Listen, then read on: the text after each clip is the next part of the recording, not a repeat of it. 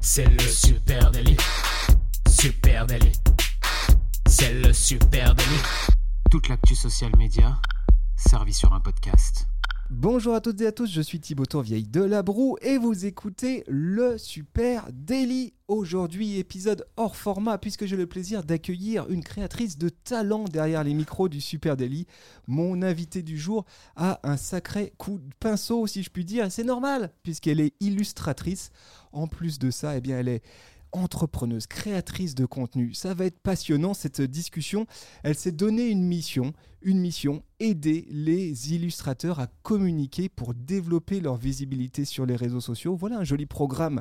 Euh, sur Instagram, elle a une audience de 48K, les amis, 48 000 followers qui suivent avec beaucoup d'attention ses tips et ses astuces pour apprendre à se raconter en ligne. Super intéressant.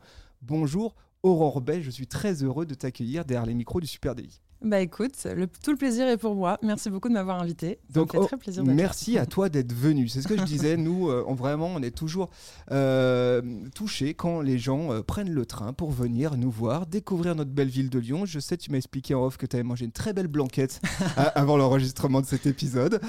donc, on est, on est content quand, quand on peut faire découvrir Lyon. Et puis, quand les gens viennent nous voir, merci d'être là. Merci beaucoup. Plein de choses dont j'aimerais qu'on discute aujourd'hui. Je veux qu'on parle évidemment illustration. Mhm. Je veux qu'on parle du métier d'illustrateur aussi, qu'on parle de toi, hein, le métier que tu fais, qui est à mi-chemin entre l'illustration et la création de contenu euh, en ligne. Euh, donc ça aussi, ça m'intéresse de savoir comment tu partages ta vie entre ces deux disciplines, on va dire. Euh, j'aimerais peut-être même qu'on aille parler ensemble d'illustration et d'intelligence artificielle.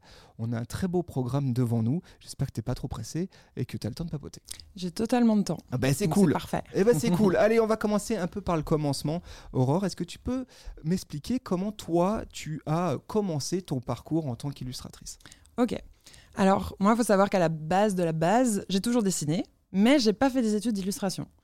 J'ai fait des études de graphisme et ensuite j'étais du coup designer graphique. Tout simplement parce que je ne savais pas qu'on pouvait vivre de l'illustration, que c'était un métier à part entière. Pour moi, on pouvait juste dessiner un petit peu euh, bah, en étant graphiste à côté. Mais faire une école vraiment d'art purement illustration, c'était uniquement dans ma tête d'adolescente pour pouvoir être, euh, euh, comment, illustrer des bouquins illustrer des livres pour enfants. Et c'était pas du tout quelque chose qui me faisait rêver plus que ça. Du coup, j'ai fait des études de graphisme.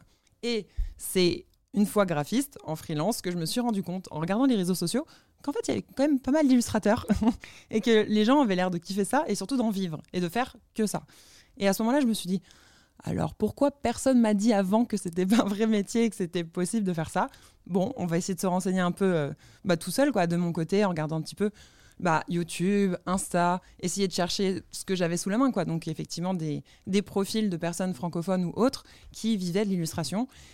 Et je me suis vite rendu compte qu'il allait falloir que je m'améliore bien en illustration déjà dans un premier temps pour pouvoir proposer des prestations d'illustration. Vu que je n'avais pas fait d'école d'illustration ni rien, je savais illustrer, mais je pense que je pouvais toujours faire mieux par rapport le niveau que j'avais en sortant d'école pour pouvoir me lancer en tant qu'illustratrice ou en tout cas essayer. Et du coup, je me suis mise à dessiner énormément.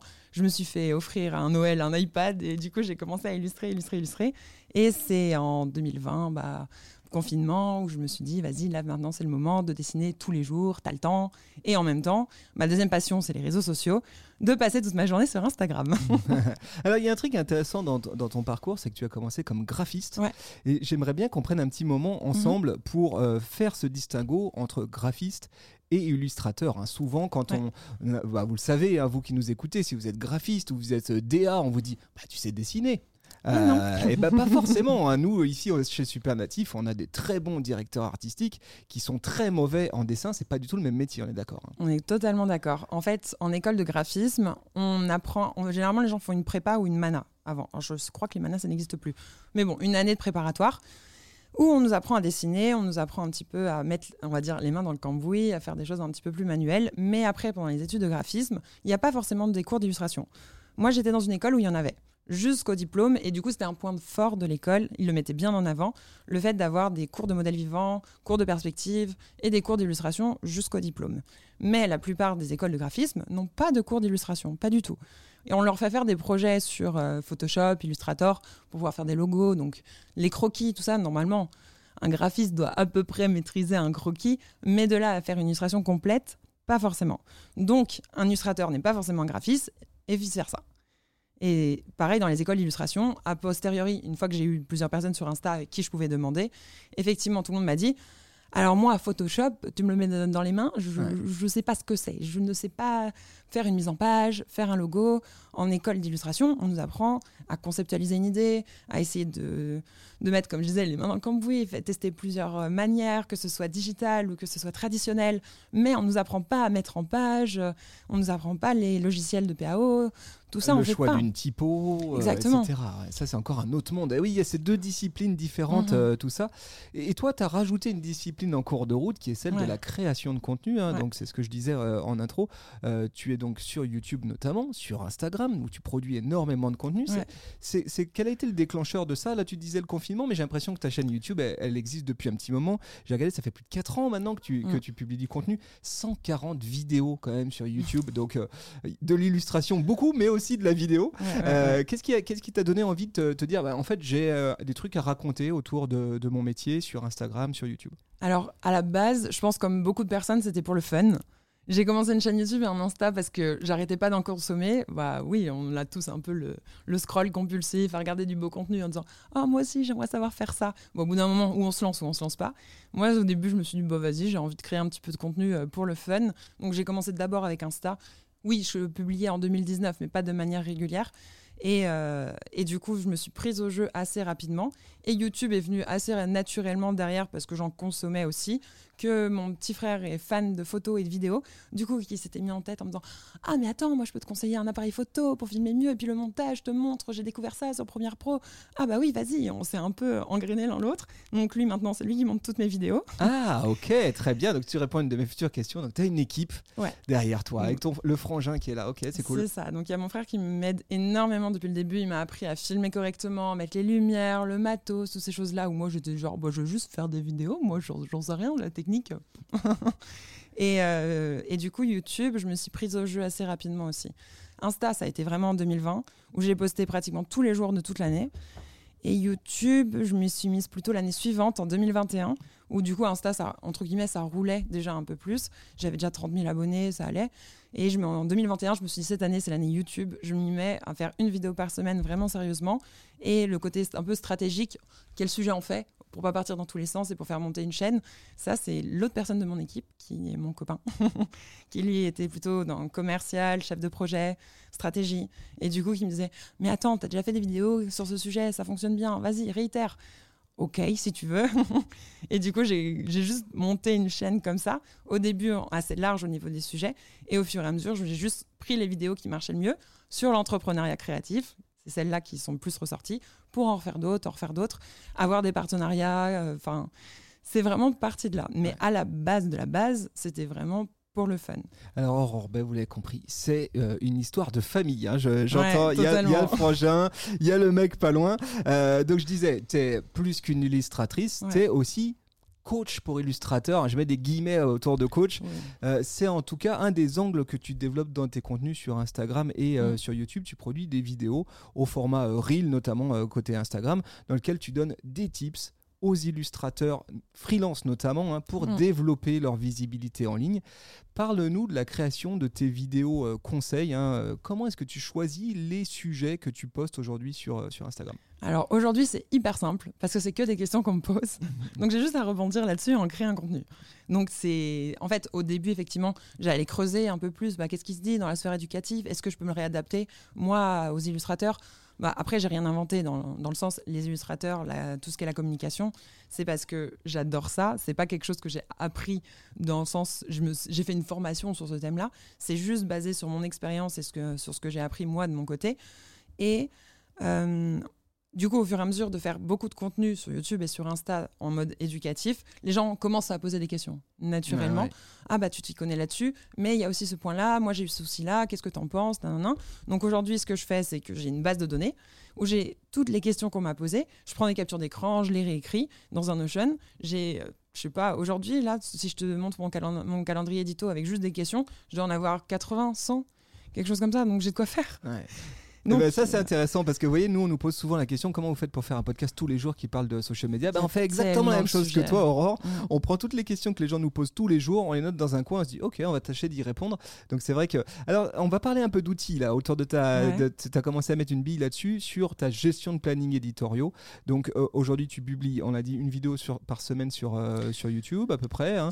Euh, un peu moins régulier que ça maintenant, mais après YouTube, bah, comme tu sais, tu mets des vidéos et ça tourne. Donc, comme tu j'ai 140 vidéos, quelque chose comme ça sur YouTube, et le, c'est la différence avec Insta, c'est que ça continue quand même de tourner. Il y a du, un travail de SEO derrière, du coup, il y a quand même des vidéos qui sont vues tous les mois, énormément, et ça me rapporte du trafic, ça me rapporte des gens qui viennent après sur Insta, qui viennent sur ma newsletter, qui viennent sur mes formations.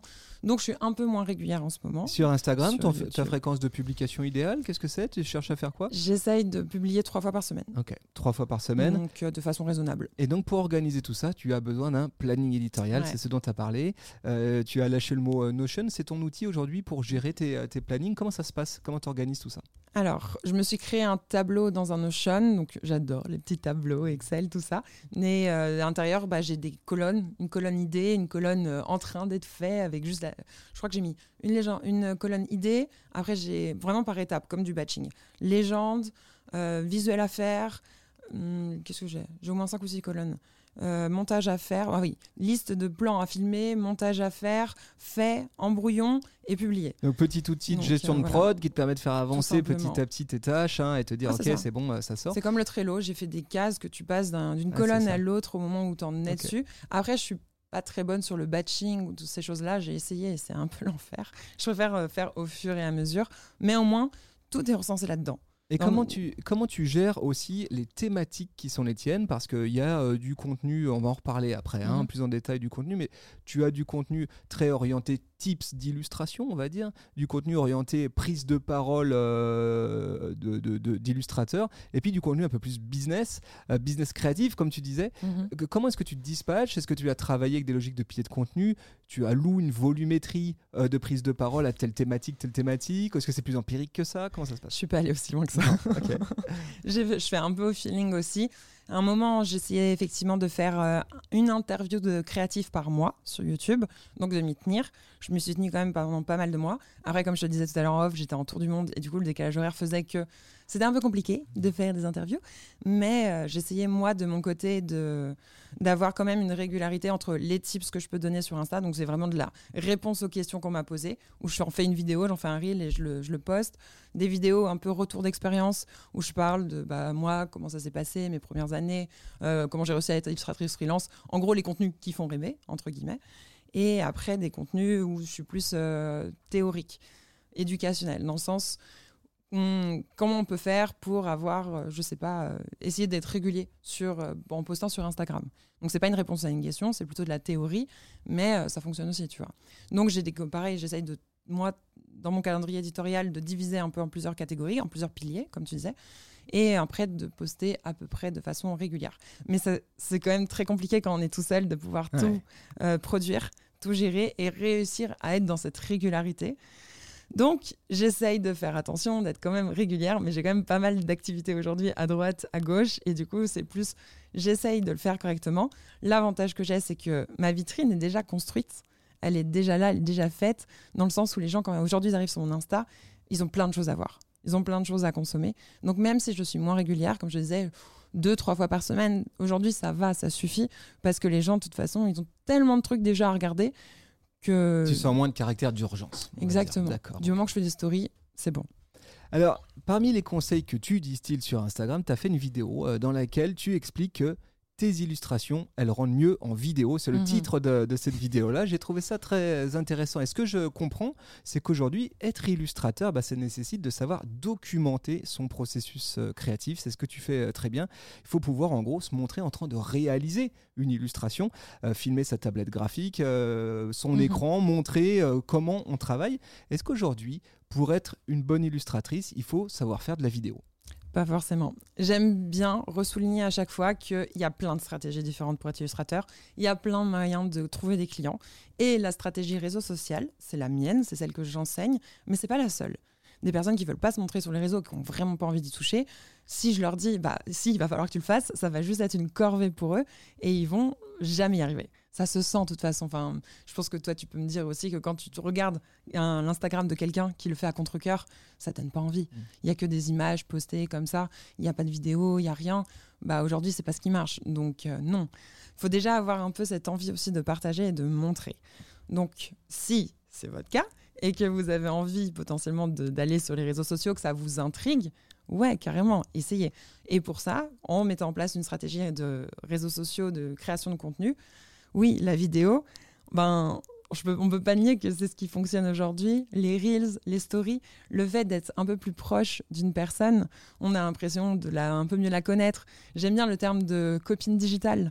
On, les gens, ils ont l'impression un peu de me connaître, de me suivre au quotidien, pas dans ma vie perso, uniquement dans ma vie pro. Mais déjà, c'est bien de pouvoir faire en sorte que les gens moi, j'aime bien l'image de l'élève de troisième. Dans le sens où, tu vois, l'élève de troisième, tu as juste une semaine de stage.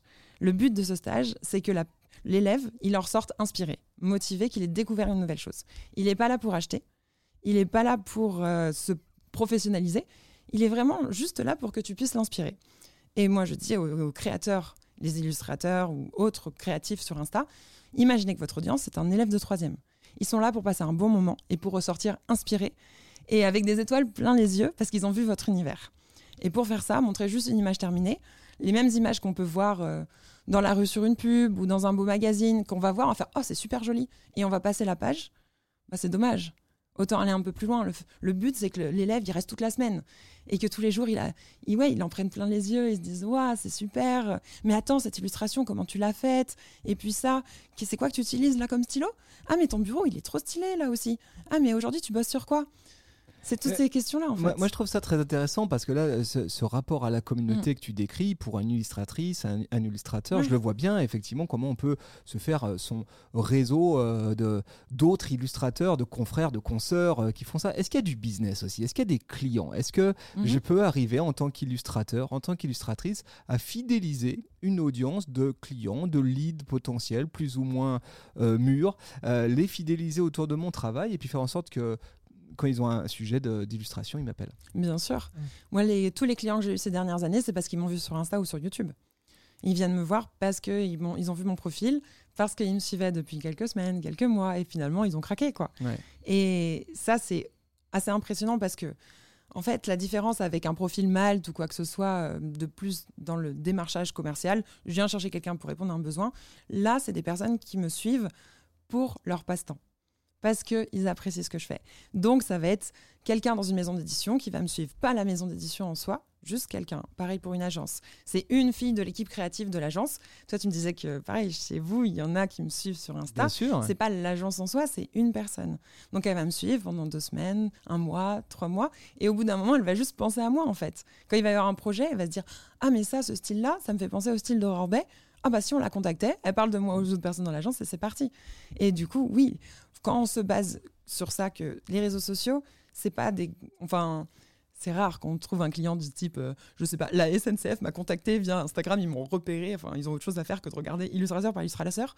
Non, c'est une personne de l'équipe créa de la SNCF qui va avoir suivi mon contenu pendant plusieurs mois. Et du coup, c'est comme parler à une seule personne comme l'élève de troisième, on essaye de lui en mettre plein les yeux, de l'inspirer avec notre univers, et au final, quand on dit illustrateur, il pense à nous. Et puis, in fine, ce qu'on travaille, c'est le top of mind, c'est la, mhm. mémorisation. Hein, c'est le jour, tiens, un illustrateur, ah tiens, je, pense à quelqu'un là. Mhm. Euh, intéressant. Toi, ça serait quoi aujourd'hui Allez, trois principaux conseils que tu donnes à un illustrateur débutant qui euh, décide de se lancer sur Instagram, qui là, euh, cet après-midi, ouvre son premier compte Insta d'illustration? Qu'est-ce que tu lui conseilles? Trois conseils. Alors, trois conseils pertinents. bon, après, après. Euh, moi, je dirais déjà, de, pour un compte Insta de créateur, il n'y a pas besoin de créer une illustration tous les jours, ou une photo tous les jours, ou une vidéo tous les jours, des choses comme ça. C'est pas ça qu'on nous demande, en fait. Il y a beaucoup de gens qui, euh, en tout cas dans mon domaine, qui prennent Insta comme s'ils devaient avoir une nouvelle chose originale tous les jours. C'est pas vrai. C'est pas le cas. Si aujourd'hui, moi, je disais, quelqu'un ouvrait son compte Insta devant moi, je dirais, OK, tu prends toutes les illus que tu as déjà dans ton iPad, dans tes carnets, là où tu illustres, quoi. et tu filmes. Tu fais des tout petits morceaux, à droite, à gauche. Tu as un carnet plein, ouvre le carnet et tu fais une- un film de toutes les pages avec les meilleures pages mises en, a- en, en comment Là, tu En dis avant. recycle. En gros, tu dis recycle Ouais. ce que tu as déjà. T'as déjà beaucoup tellement de choses. choses à montrer. T'as pas besoin d'en produire plus là, tout de suite, maintenant. Juste montre ce que tu as déjà et ton talent actuel, quoi. On va pas te demander de développer un nouveau, une nouvelle compétence ou un nouveau talent pour ton Instagram. C'est pas le but. Donc déjà, tu peux faire ça. Faire plein de photos, faire plein de vidéos et de parler de tout ce que tu as déjà fait.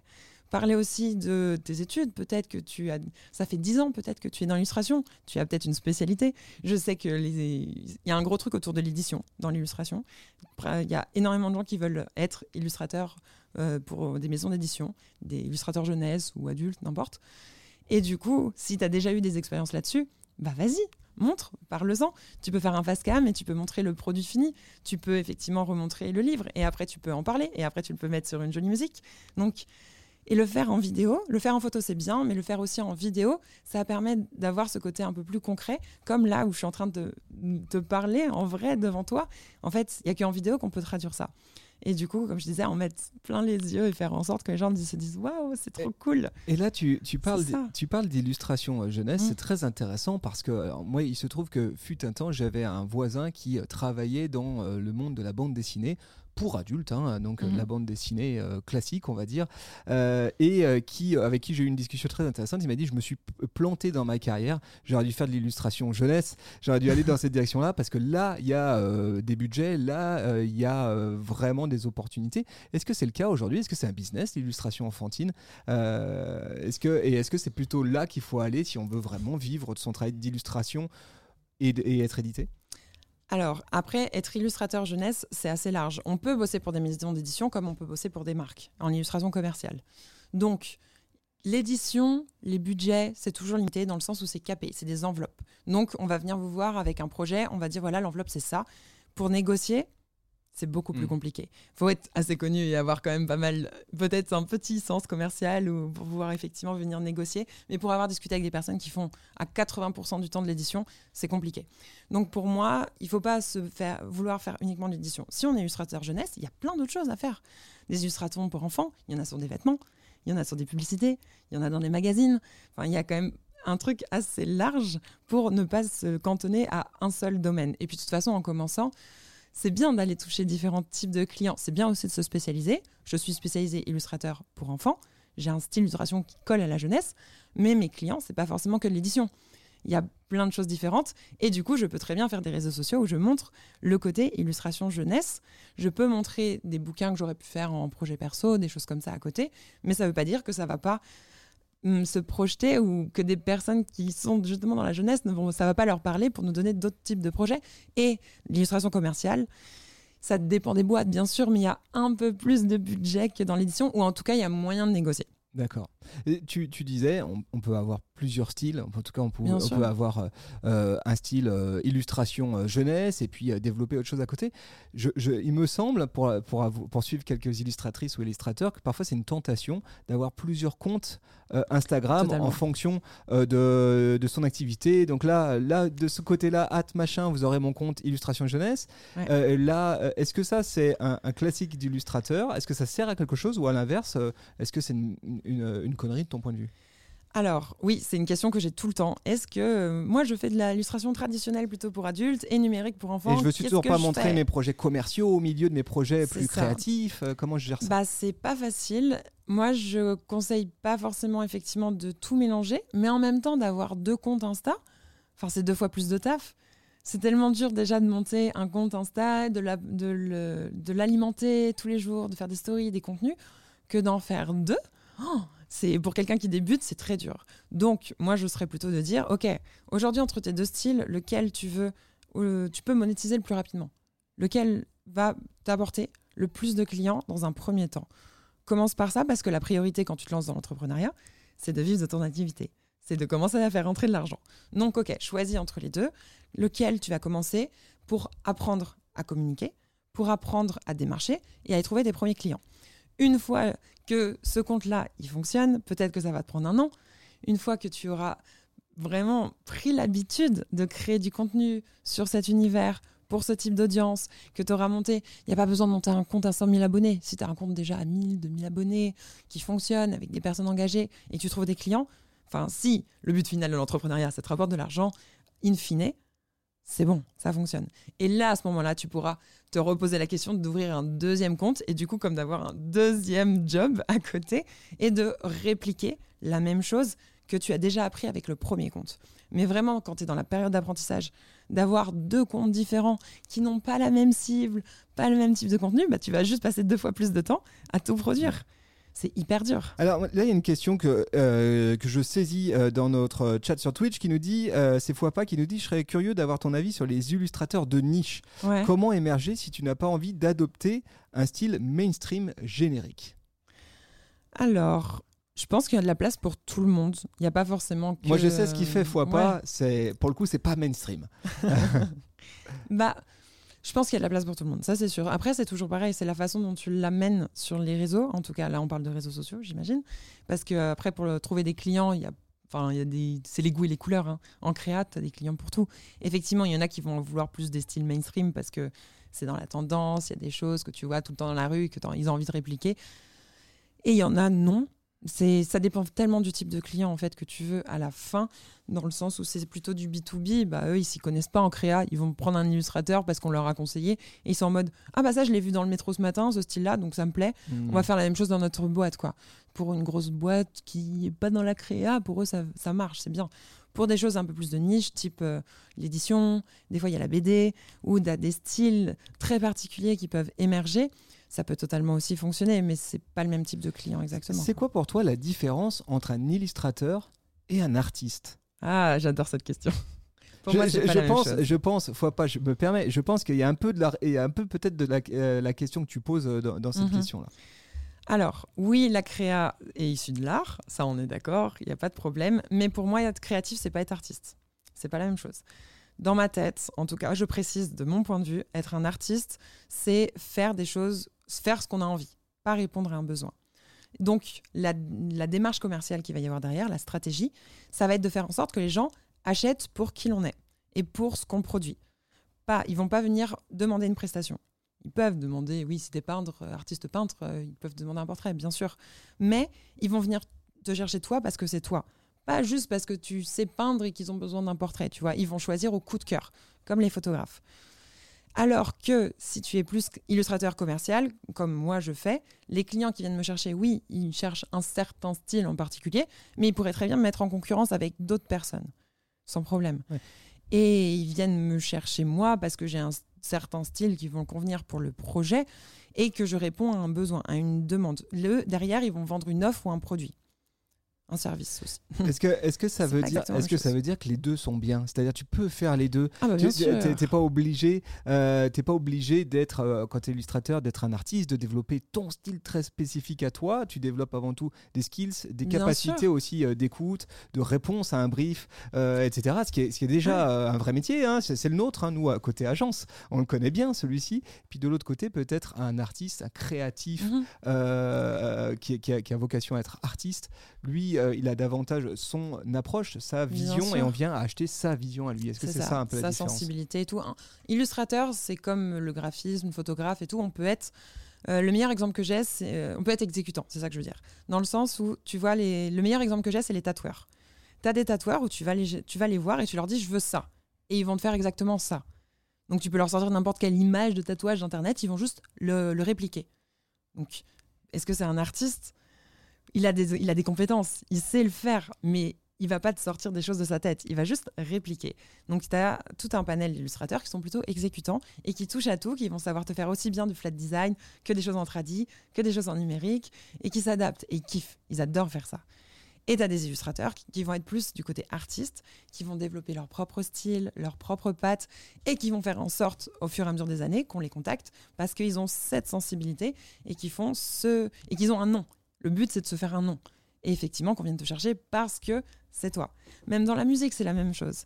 La musique, bah, tu vas écouter, euh, je sais pas, Taylor Swift parce que c'est du Taylor Swift. Alors que pour ta musique de mariage, tu vas pas aller chercher un artiste en particulier, Hmm. tu vas chercher un, je sais pas, un groupe qui fait de la musique dans le style que tu aimes, mais qui peut s'adapter et reprendre des Et classiques. qui est capable de faire la prestation adaptée à ton budget, à ce que tu as envie de faire. Ok, je comprends. Euh, pour les créatifs et pour euh, les artistes, du coup, les illustrateurs aussi, il y a certaines plateformes qui font autorité. Euh, tu as parlé tout à l'heure euh, du- d'une plateforme qui est une plateforme d'achat de prestations. Mais moi, je pense à des plateformes comme Behance, par exemple, Mhm. euh, qui est une plateforme sur laquelle bah, je peux faire mon portfolio hein, en tant qu'illustratrice, euh, où je peux mettre mes, mes, mes contenus et puis aussi obtenir des feedbacks communautaires. Ouais. C'est quoi aujourd'hui qui distingue Behance d'Instagram pour une illustratrice comme toi? Ça n'a rien à voir. Behance, oui, tu peux mettre des commentaires, mais c'est pas un réseau social. Moi, je peux vraiment, je peux pas suivre quelqu'un sur Behance dans le sens où oui, je vais voir ses projets pro. Bon, si je vais faire des projets perso qui les met dedans, ça marche, mais c'est pas un truc où tu vas le suivre au quotidien. C'est pas là du tout, comme je te disais, le concept de l'élève de troisième qui va venir voir un peu tous les jours comment Donc ça se passe en faut pas faire de backstage. Behance ou il faut, Si. il faut aussi Ah si, moi je conseille même de faire un Behance si vous n'avez pas le temps de faire un site. Ok. Dans le sens où un site, c'est bien, mais c'est pas la priorité quand on commence. Faire déjà un portfolio sur Behance, faire un truc ultra propre pour mettre tous nos projets pro, les, faux, les vrais, n'importe si on est débutant ou pas, et de pouvoir avoir un lien à envoyer quand on démarche propre avec juste les projets pro mis en avant. C'est un portfolio, c'est Behance. Et après, un lien d'Insta où on montre les, ba- les backstage, comment on fait au quotidien, nos inspirations, tout ça. C'est vraiment deux, deux stratégies complètement donc, différentes. Donc ce que, ce que je comprends, c'est que euh, Instagram, il ne faut pas forcément l'aborder sous un angle de portfolio Pour quand moi, je suis non. illustrateur.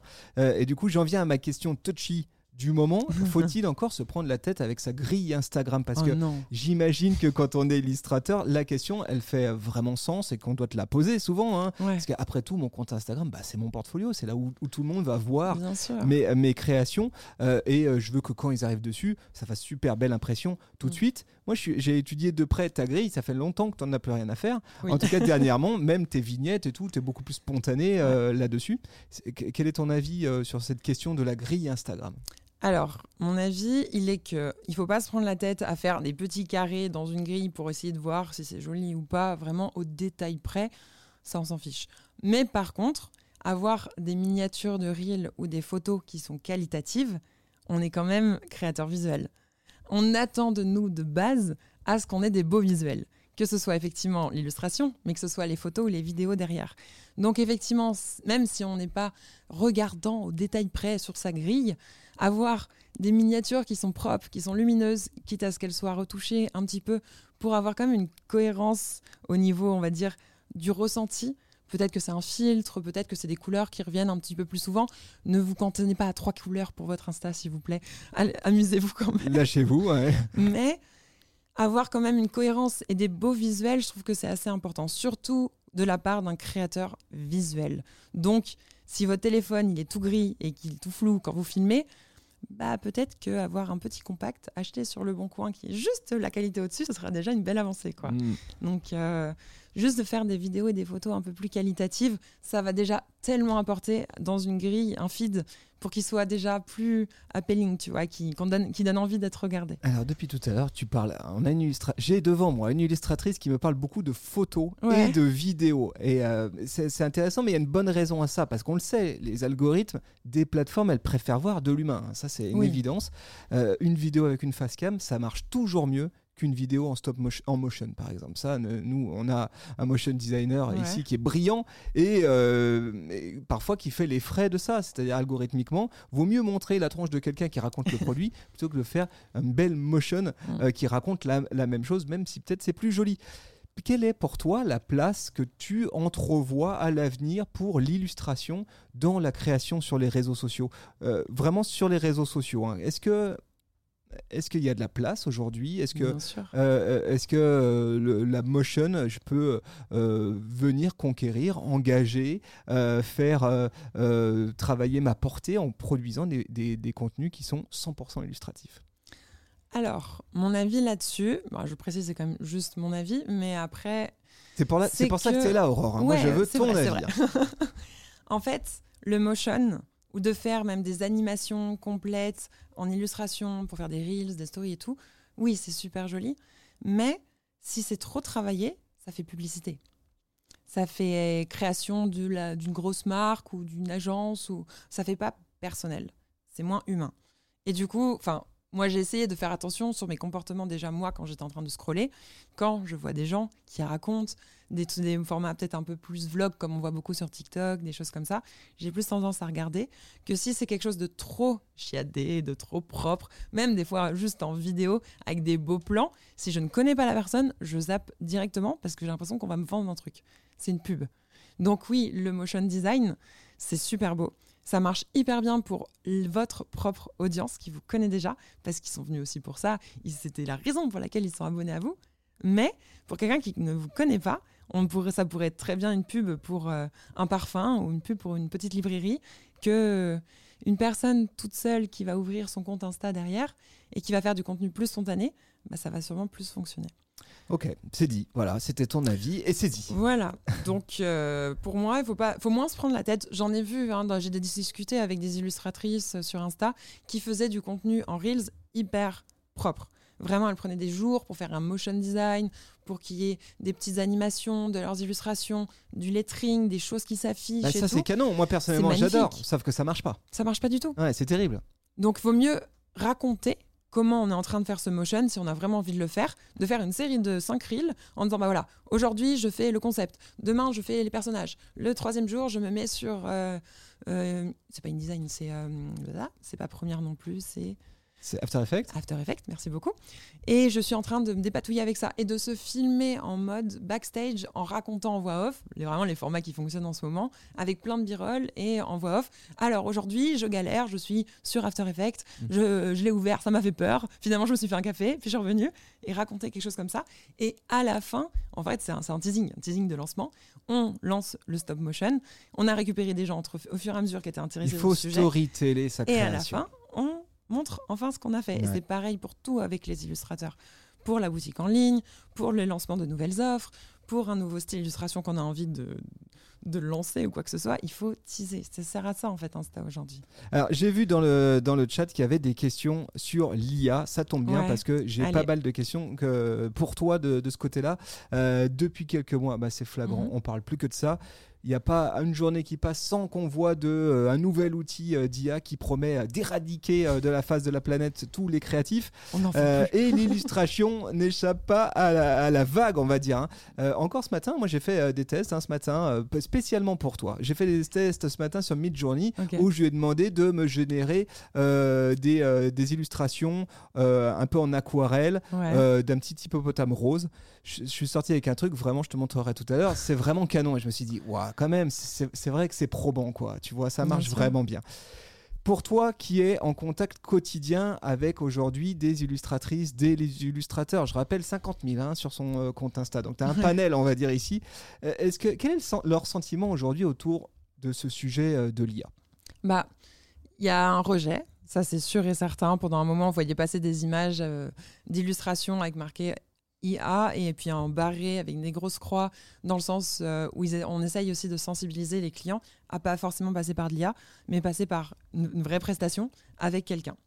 Ça, je suis d'accord que pour des grosses prestations où il faut décliner en plusieurs fois des illustrations ou avoir vraiment ce, ce comment ça s'appelle ce processus créatif avec une vraie personne qui peut nous conseiller. Très sur mesure, on va Très dire. sur mesure, c'est du premium, on peut pas l'avoir avec l'IA aujourd'hui. Mais en même temps, l'IA, avant des illustrations déjà toutes faites, bah, il y avait des stocks. C'est vrai? C'est pas nouveau les stocks Donc là, tu parles de, de bandes d'images, euh, de bandes Bah, de, de sûr. vectoriels euh, disponibles en ligne, ouais, avec Donc, des clip art. euh, C'est ça, c'est juste que maintenant tu peux lui indiquer un peu plus précisément ce que tu as envie parce qu'il te le génère, mais des stocks graphiques qui coûtent euh, 1 euro l'illustration, il y en a plein. Et ça existe depuis des années. Mais moi, j'en alimente de temps en temps. Je mets mes illustrations sur des stocks graphiques et tout. Mais oui, on gagne rien avec ça, bien sûr. Mais c'est les clients qui n'ont pas le budget pour payer un illustrateur, donc une prestation premium, sur mesure, accompagnée, conseillée, ils vont de toute manière aller ou sur l'IA ou sur les Ouais, toi, tu dis, on s'en fout, c'est pas, c'est pas tes clients de toute façon. Donc, euh, Exactement. il sera jamais client de moi. Tu dis. hein. Pour moi, oui, pour moi, c'est ça. Donc, l'IA du côté vraiment technique, donc avec, euh, oui, bien sûr qu'on va voir émerger des outils qui vont nous aider dans notre création, qui vont nous permettre d'aller plus vite. Euh, je ne sais pas exactement, sur Photoshop, il y en a déjà un petit peu qui permettent euh, de rajouter des éléments, de, constituer des scènes, des choses comme ça. Ça, ça va être marrant, je pense, à voir, un peu appréhender, mais qui vont totalement remplacer une prestation. Je pense pas. Mais après, du coup, il y a une question de positionnement. Dans le futur, est-ce que les créatifs ne devront pas se positionner plus comme un service premium Ça, je pense que ça, on va passer par là. Mmh, Intéressant. Et puis, et puis davantage valoriser le mot que tu dis tout à l'heure- depuis tout à l'heure, qui peut être dans la bouche d'un créatif et un gros mot, le mot prestation, de dire bah en fait euh, ce que ce que je te vends c'est pas une illustration, C'est une expertise. c'est une expertise, c'est une prestation, c'est un accompagnement, c'est de l'écoute et c'est l'adaptation sur mesure de tes besoins. Donc ça c'est vrai que c'est autre chose. Et toi à titre per- personnel, euh, est-ce que tu vois l'IA comme une menace euh, dans ton dans ton job? Est-ce que toi où te mènent aujourd'hui tes expérimentations de ce côté-là? Alors, moi, je le vois pas comme une menace, en tout cas pas pour le moment. Euh, parce peut-être aussi parce que je me suis un peu éloignée. Je fais pas que de l'illustration, ça on pourra en parler après. Je fais aussi de la formation, des choses comme ça. Mais j'ai déjà essayé de taper, oui, sur Midjourney, euh, fais-moi une illustration dans le style de Bay, avec même des trucs un peu plus précis. Bon, après, je sais pas écrire des prompts. Il m'a rien sorti qui ressemble à, moi, ce que je fais. Alors, rien du tout. Donc, je me suis dit, ouf, Ça va. Je suis pas dans le viseur, c'est bon. ça va. Personne ne peut copier, aujourd'hui en tout cas, ce que je fais. Tout va bien. Et euh, mais après, effectivement, sur la pratique, sur les années qui arrivent et tout, je sais pas si ça peut vraiment être une menace à mon activité, dans le sens où, comme je te dis, moi, avec le recul que j'ai aujourd'hui et plus le côté business, c'est vraiment l'expérience client, la prestation, l'expertise, l'accompagnement que je privilégierai à fond Mm. et mon style graphique. Effectivement, l'IA peut te générer des styles graphiques qui sont incroyables, qui sont ultra poussés, mais il peut pas tout faire non plus. Il va faire des trucs très très détaillés. On le voit quand c'est quelque chose qui est généré par une IA. Si tu veux faire quelque chose d'un peu plus sobre, un peu plus minimaliste, avec des palettes de couleurs et tout, il a encore un peu de mal tous ces styles-là. Donc c'est pas des choses que tu peux demander à une IA. En tout cas aujourd'hui, là, en euh, octobre 2023, c'est pas encore totalement possible. Donc il va y avoir un job. Forcément que notre job va évoluer. On sera pas juste des créateurs d'images. On va être des consultants en images qui permettent de travailler ça, on te en le équipe dit pas encore hein, quand tu es en école d'art. Là, on te dit pas, non, attention, pas ton métier il est en train de changer. J'ai vu que tu avais sorti une vidéo sur, euh, sur YouTube il y a quelques mois dans laquelle tu expliques comment toi tu intègres l'IA dans ton processus Ouais. créatif. J'ai trouvé ça vachement intéressant. Est-ce que tu peux nous raconter quel moment, euh, à quel endroit dans ton processus de création tu vois des opportunités à te nourrir euh, d'outils en intelligence artificielle? Bah après, j'utilise à petite dose. Je sais pas si tu as regardé la vidéo. Ouais, mais je l'ai regardé, bien des sûr. petits trucs à droite, Ouais, ouais. à gauche. euh, J'essaye aussi de. J'ai vu que tu avais un outil par exemple très intéressant qui s'appelle euh, Colors et puis une série d'outils comme ça qui te permettent de travailler autour de tes palettes graphiques euh, avec des avec- palettes de couleurs pardon avec des propositions par IA. J'ai vu aussi que tu utilisais des générateurs d'images pour potentiellement nourrir ton imagination ou tout pour tes perspectives, ton angle, ton approche d'une scénette. Euh, est-ce que c'est est-ce que est-ce que ça pour toi c'est une recommandation que tu ferais, c'est-à-dire allez euh, allez euh, vous nourrir au contraire. Là vous avez une, mine de, contenu à disposition. La recommandation que je ferais même avant ça, c'est de garder les chakras ouverts, tu vois. Il y a tellement de choses qui vont arriver et de toute façon, c'est pas avec des images sur Insta en marquant IA barré avec une grosse croix rouge qu'on va l'empêcher. Ça, c'est sûr et certain. Donc, moi, c'était à la base, cette vidéo, c'est parce que sur YouTube, je voyais que des contenus d'illustrateurs qui disaient l'IA va tuer nos métiers et qui le prenaient de manière ultra pessimiste. Et il y avait que dans d'autres domaines qui le prenaient de côté euh, positif, en essayant justement de garder l'esprit ouvert et de tenter des trucs. Et j'étais ah merde, il y en a pas dans notre domaine quoi. Allez, j'en fais une, on va voir ce que on peut faire exactement. Donc j'ai pris des outils, j'ai testé et je me suis dit bah gardons l'esprit ouvert, voyons un peu ce qu'on, de quoi on est capable et comment est-ce que je peux intégrer l'IA dans mon processus créatif aujourd'hui.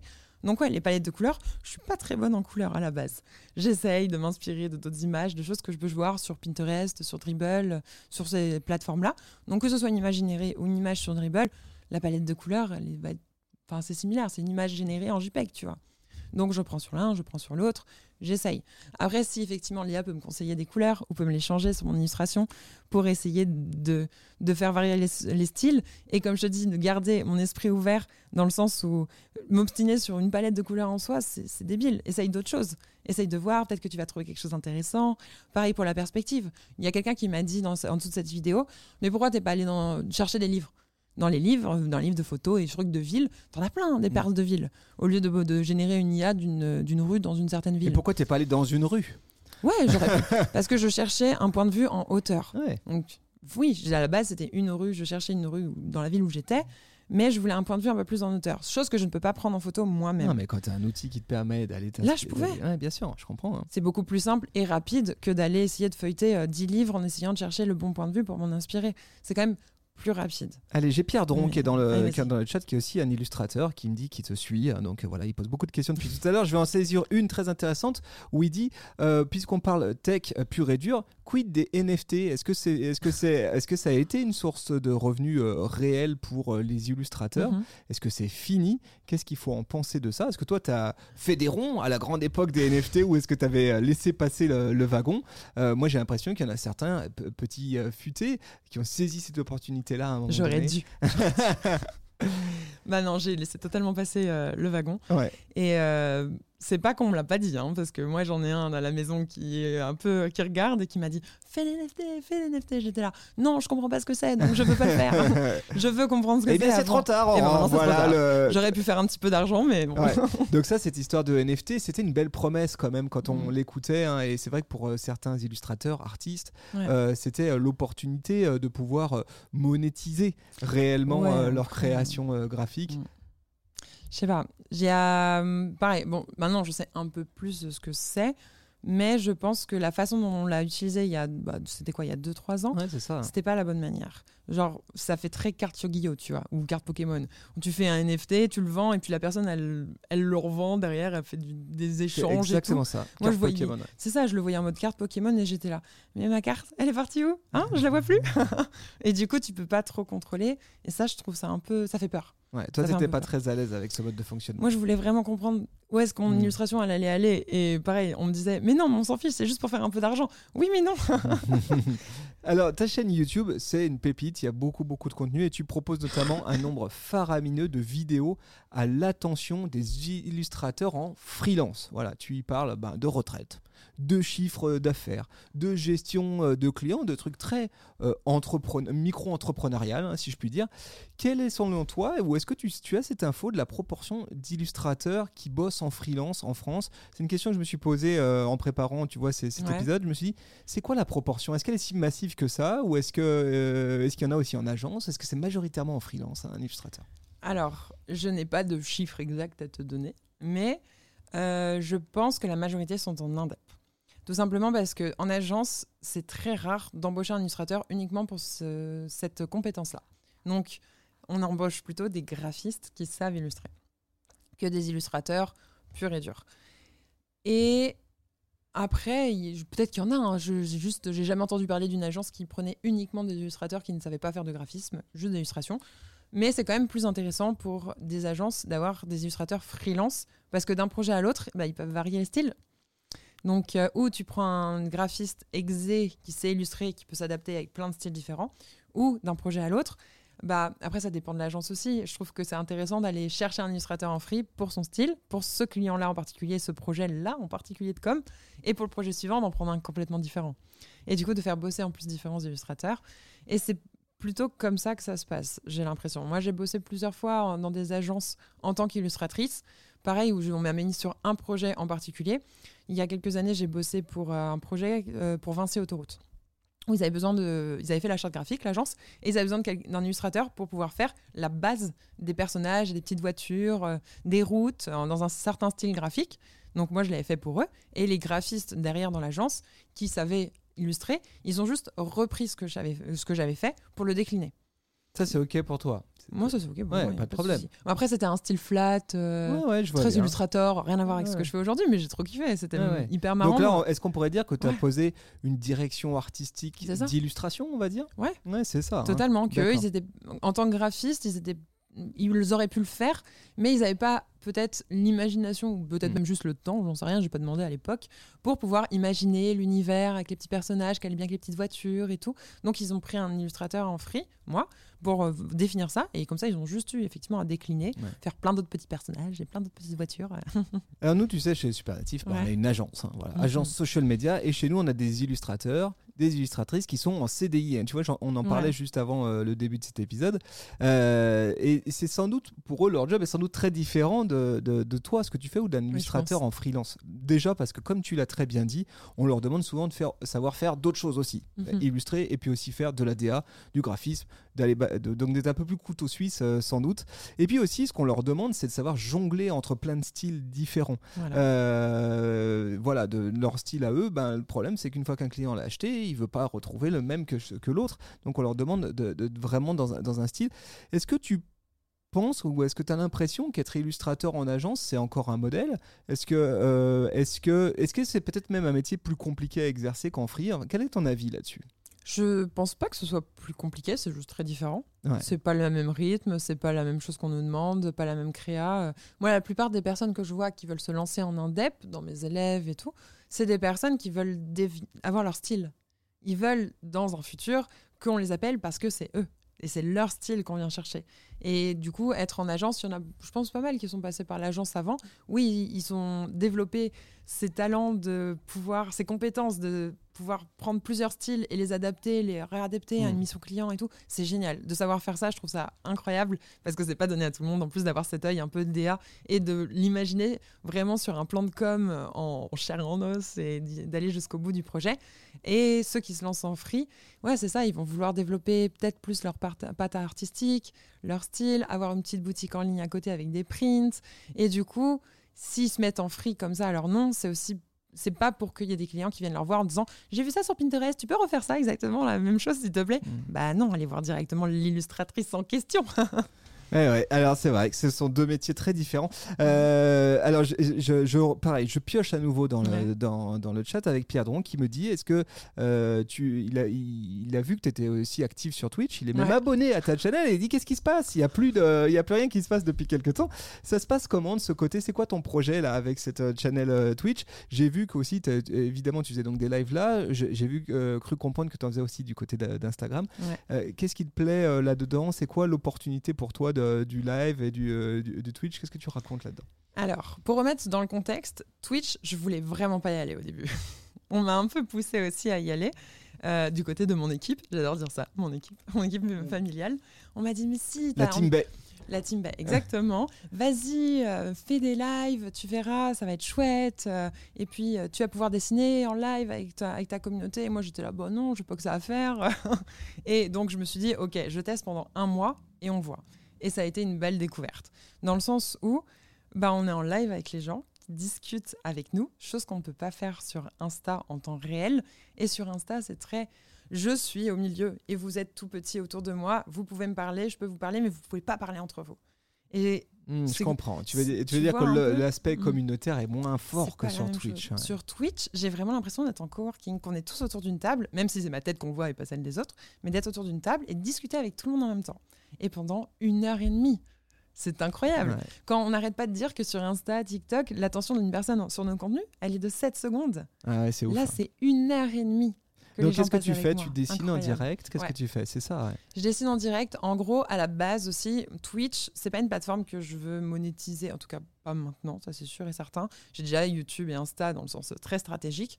Donc Twitch, c'est mon coworking créatif. Je m'assois et je dessine pendant une heure et demie. J'arrête de penser à mon Insta, ma stratégie, les choses qu'il faut que je fasse pour les clients, les partenariats, blablabla. Juste, je dessine pendant une heure et demie. Et je me suis rendu compte que sur Twitch, il y avait un peu d'illustrateurs. Il y, en a, il y en a pas mal. hein. Moi, j'en ai vu euh, qui font ça, justement, dessiner en direct, Ouais. avoir ce moment créatif euh, euh, en commun. Ça me fait penser aussi à une trend euh, qui est la l'art thérapie, tu sais, où les gens aiment. Il y, a, c'est- il y a quelque chose de très satisfaisant de voir quelqu'un en train de réaliser, dessiner, etc. C'est assez apaisant aussi. Donc, je sens qu'il y y a quelque chose quand même autour de ça. Ouais, mais c'est marrant parce que les illustrateurs qui sont sur Twitch, c'est pas du tout les mêmes que ceux qui sont sur Insta. En fait, sur Twitch, il y a beaucoup de personnes qui font bah, de l'édition, qui font des planches, qui font des projets ultra longs. Euh, Il y en a beaucoup aussi de bande dessinée.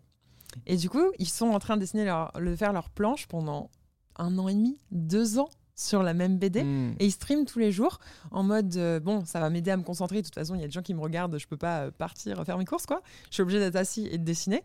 Et du coup, j'ai découvert un autre, une autre partie des illustrateurs, tous ceux qui étaient plus dans l'édition. Et c'est marrant parce que personne me connaissait. Moi, je suis tellement plus illustration commerciale business que sur Insta que quand j'ai débarqué sur Twitch, tu sais, je faisais des raids à différentes Ah, personnes ouais. et je me connaissais pas du tout. Et j'étais du genre, mais moi non plus, je ne te connais pas. Mais c'est génial, Ouais. je découvre plein de nouvelles personnes.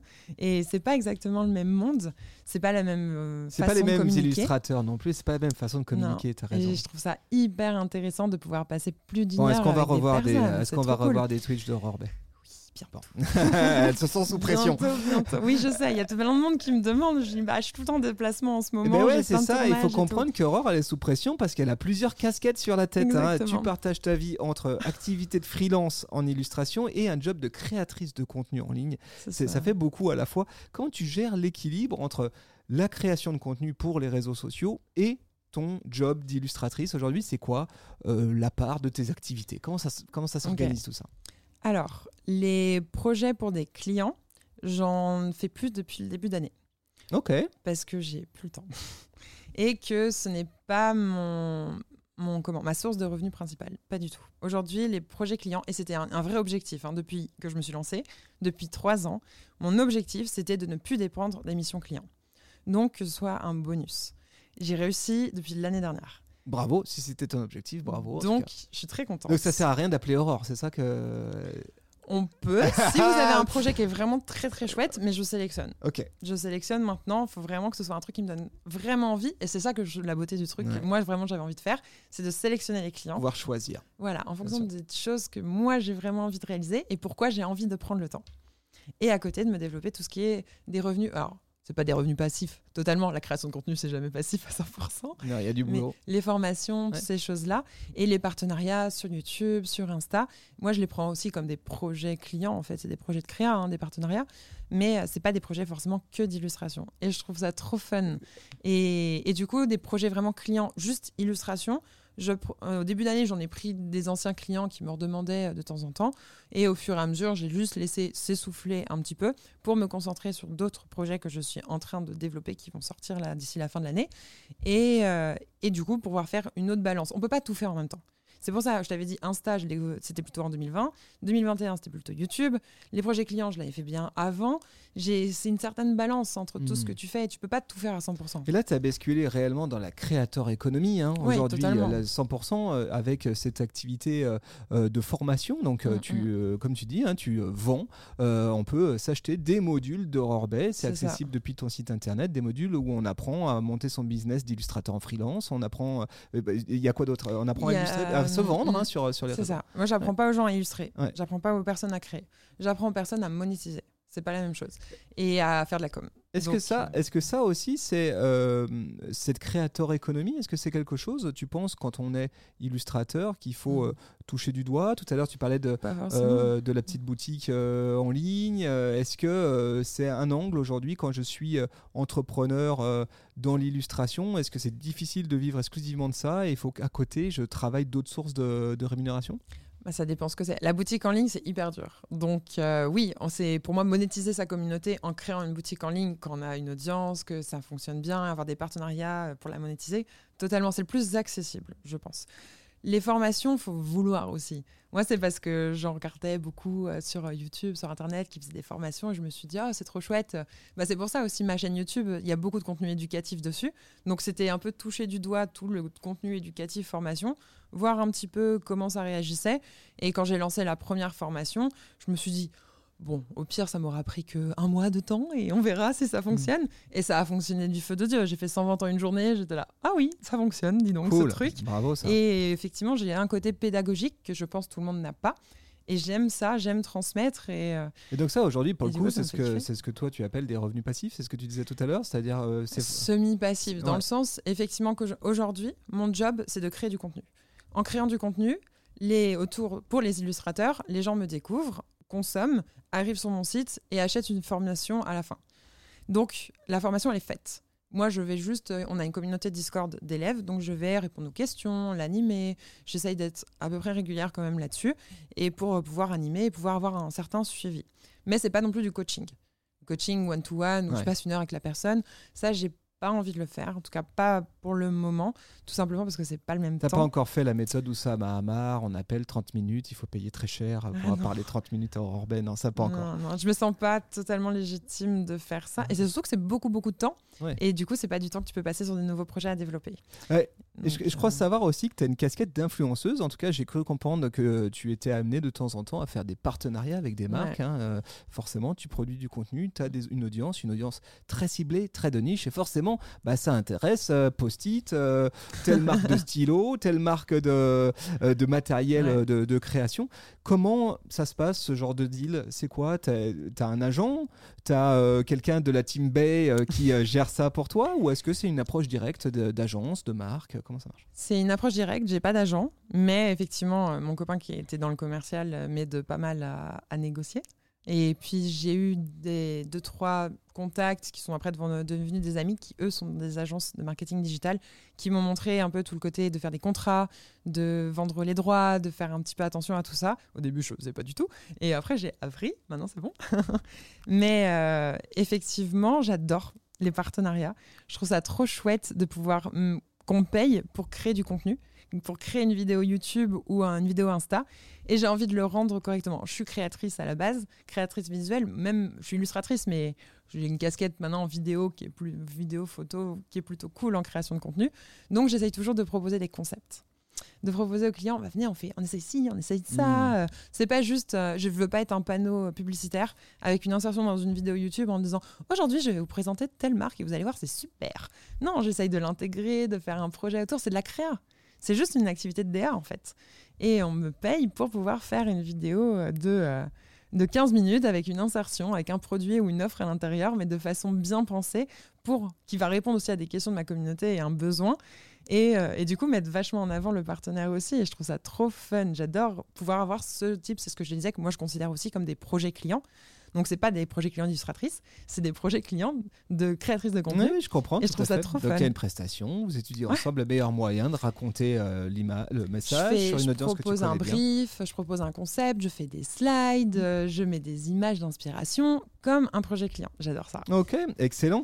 Euh, c'est quoi tes futurs projets? À la fois en tant que. Alors, illustratrice, je comprends euh, peut-être que là, pour l'instant, Pour le en moment, tout c'est en pause. en. Mm. Et puis sur la partie création de contenu, entrepreneuriat, est-ce que tu as des projets à venir euh, dans un avenir proche? Oui. Alors, ça va être le moment speech. Donc, euh, oui, là, euh, depuis le début de l'année, je travaille sur un- une autre société. En fait, Aurore Bay, c'est ma tête, c'est moi, et je peux pas vraiment m'en détacher. Il y a potentiellement un plafond de verre. Je pourrais développer encore des formations, des formations et aller à l'infini euh, comme ça, mais euh, ou reprendre juste des, des missions clients. Mais j'avais envie d'avoir une autre société à côté qui soit pas forcément avec ma tête en vitrine, mais qui se base sur tout ce que j'ai fait avec Aurore jusqu'à aujourd'hui pour pouvoir aller plus loin. Et du coup, là, je suis en train de lancer une boîte qui sort. Bon, alors là, aujourd'hui, on est début octobre. D'ici 15 jours, 3 semaines, je vais commencer à communiquer dessus. Ah, Donc là, on est un scoop. Attention, scoop, c'est la On est séquence en scoop. scoop. En plus, on est en live là. Donc, euh, je vous donne pas tout de suite le nom, mais je vous raconte ce que. Vérifie bien, euh, parce que tu, est-ce que tu as fait tes dépôts INPI, Oui, c'est bon, ok. J'ai tout fait, mais j'aimerais bien annoncer le nom en live sur, ma, sur mon compte C'est- Insta bien sûr, ou dans bien une sûr, vidéo bien sûr. YouTube. Donc, Mais raconte-nous quel est ce projet alors. Alors, le but, c'est de faire une plateforme de formation en ligne dédiée aux créatifs. Donc, ne pas apprendre à créer. On n'est pas, enfin, des- apprendre à utiliser Photoshop ou apprendre à faire des photos, des choses comme ça. Chacun le fait de sa manière, en autodidacte ou par une école. Mais vous apprendre à professionnaliser, à monétiser du coup votre talent en allant à travers des formations créées par différents créatifs, donc tous les métiers de la création visuelle. Donc j'ai des graphistes, des illustrateurs, des animateurs, des UX designers, des photographes, des vidéastes, des cadreurs. Pour l'instant, on est à peu près ces métiers-là, mais j'aimerais bien aller un petit peu plus loin encore qui donnent une formation sur la façon dont eux, ils ont monétisé leur métier créatif. Hmm. Donc j'ai pris que des personnes qui vivent de leur création, que dans, leur domaine à eux, et qui ont une façon particulière de la, de la monétiser. Donc par exemple, dans les professeurs qu'on a, il y a deux illustrateurs. et qui ont pas du tout la même spécialité, pas du tout la même façon de faire pour trouver des clients et pour gagner de l'argent.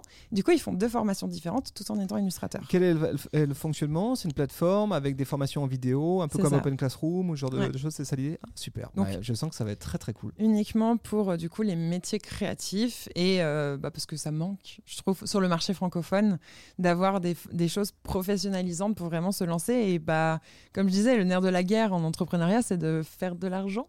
Et du coup, il faut quand même. C'est bien d'avoir une compétence, mais il faut savoir la monétiser. Il faut savoir réussir à se dépatouiller avec, euh, avec tout ça. Donc là, on a 10 profs, on a 10 formations qui vont sortir en crowdfunding. Donc euh, le, en novembre, on sort le crowdfunding, en- donc crowdfunding, le financement participatif en français, pour pouvoir ensuite payer une avance au professeur, parce que je refuse de faire bosser des créatifs gratuitement pendant plusieurs temps sur un projet.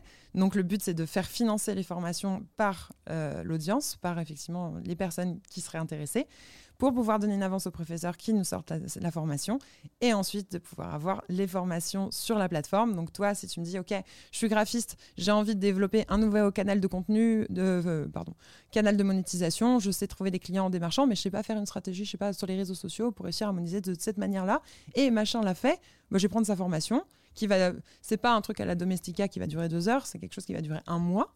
Donc vraiment, ça se base sur moi, ce que j'ai fait sur mes propres formations, pour pouvoir aller beaucoup plus loin, mettre des choses en place et qu'à la fin, ça te Ok, rapporte des cool. clients. quoi. Eh ben, on a hâte de voir ça. Voilà. Euh, tu, euh, J'en reparlerai sur Insta. tu nous en reparleras. On relaiera avec plaisir ce projet. c'est Ah, très cool. Euh, si on souhaite te suivre, où est-ce qu'on peut suivre l'avancée de ce projet-là? Euh, Les projets d'Aurore Bay, c'est quoi la meilleure plateforme où aller te suivre? Est-ce que Instagram, ça vous avez Oui, compris, il faut aller sur Instagram. Est-ce qu'on a des choses à se dire sur LinkedIn aussi ou pas du tout?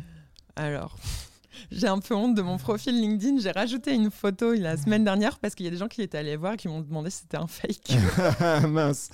Allez lui faire, mette, allez lui coucou sur LinkedIn pour pousser euh, Aurore Voilà. Et puis sinon quoi rien. YouTube, il y a un autre YouTube. endroit où ça serait bon Bah, Twitch. Et Twitch pour te pousser à Voilà. revenir en direct avec grand plaisir. Avec grand plaisir. Bientôt, une fois que j'aurai un peu de matos et que je serai un peu plus stabilisée, parce que bah, du coup, je ne repars pas en voyage. Je reste en France. Oui, alors tiens, deux mots là-dessus. Donc tu as dit que tu Voilà. reviens à Tour, tu reviens à Tour du Monde. Exactement.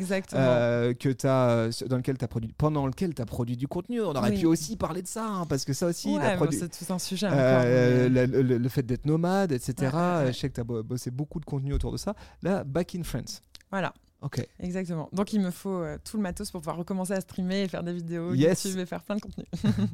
Euh, Aurore, un énorme merci. Merci à toi. Discussion passionnante. Merci beaucoup. Les amis, allez vous abonner euh, au, compte euh, d'Aurore. Allez la- lui dire coucou. Si vous connaissiez pas Aurore jusqu'à présent, que vous avez découvert ses contenus, allez la saluer, lui dire que ce podcast vous a appris plein de choses. Euh, ça nous fera plaisir. Un énorme merci à toi. On espère que ben, ce projet que tu lances euh, pr- prenne belle forme, hein, prenne belle tournure. Et puis, les amis, vous écoutez ce podcast sur une application de podcast. Vous connaissez le principe. Vous balancez les 5 étoiles, le petit com qui va bien. Partagez aussi cet épisode à une pote, à un pote. Je suis certain que euh, ça peut les intéresser. Je vous embrasse. Je vous souhaite une très très belle journée. Salut tout le monde. Salut Aurore. Salut. Salut. Ciao.